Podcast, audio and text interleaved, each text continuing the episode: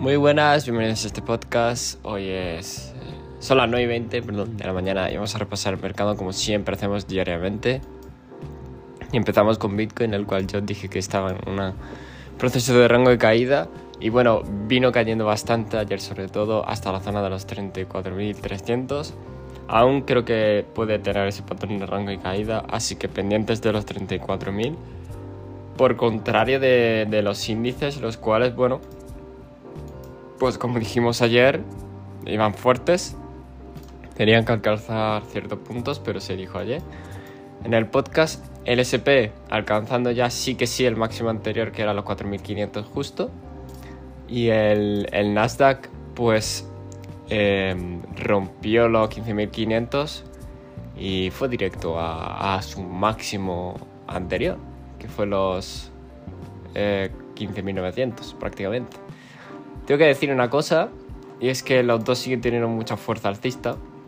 No veo ninguna debilidad por ninguna parte. El Nasdaq puede perfectamente hacer nuevo máximo y seguir una tendencia hasta literalmente los máximos de 2021-2022, ¿vale? Así que veremos a ver, pero recordad que no todo es eterno, así que en algún momento esto eh, va a tener correcciones, ¿vale? Tanto en el Nasdaq como en el SP.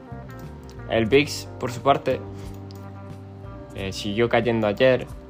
Bueno, ya repasamos que históricamente cuando el, VIX está en estos niveles bajos, pues suele haber un golpe al, al alza de volatilidad que hace que caiga en las bolsas tradicionales.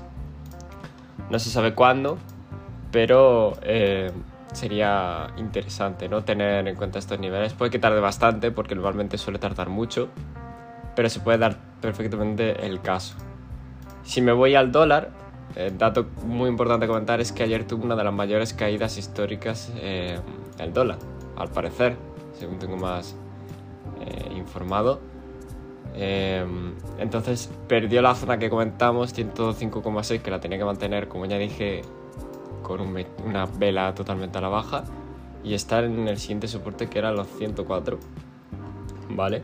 Y ahora ya vamos a ver porque el precio sí que sigue teniendo mucha fuerza.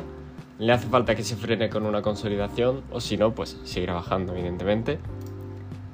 Y por último, el oro, el cual rebotó en los 1930, 10 dólares más donde dijimos. Bueno, no se puede ser perfecto siempre. Pero ahí tenemos el oro que ha rebotado e intenta otra vez buscar los 1980. Por lo que, bueno, mucha volatilidad en el mercado, sí que es verdad. Eh, los tradicionales, mucho movimiento en general en todo, unas cosas vienen y otras bajando. El VIX, muy importante en términos para quien quiera comprar posiciones en, en el VIX en, largos, pues sería curioso. Yo a lo mejor lo hago, la verdad, pero tengo que informarme bastante, bastante bien con respecto a ello. Así que nada más, no me enrollo más. Recordad, este podcast no es consejo de inversión ni nada de ello. Y nos vemos en el siguiente.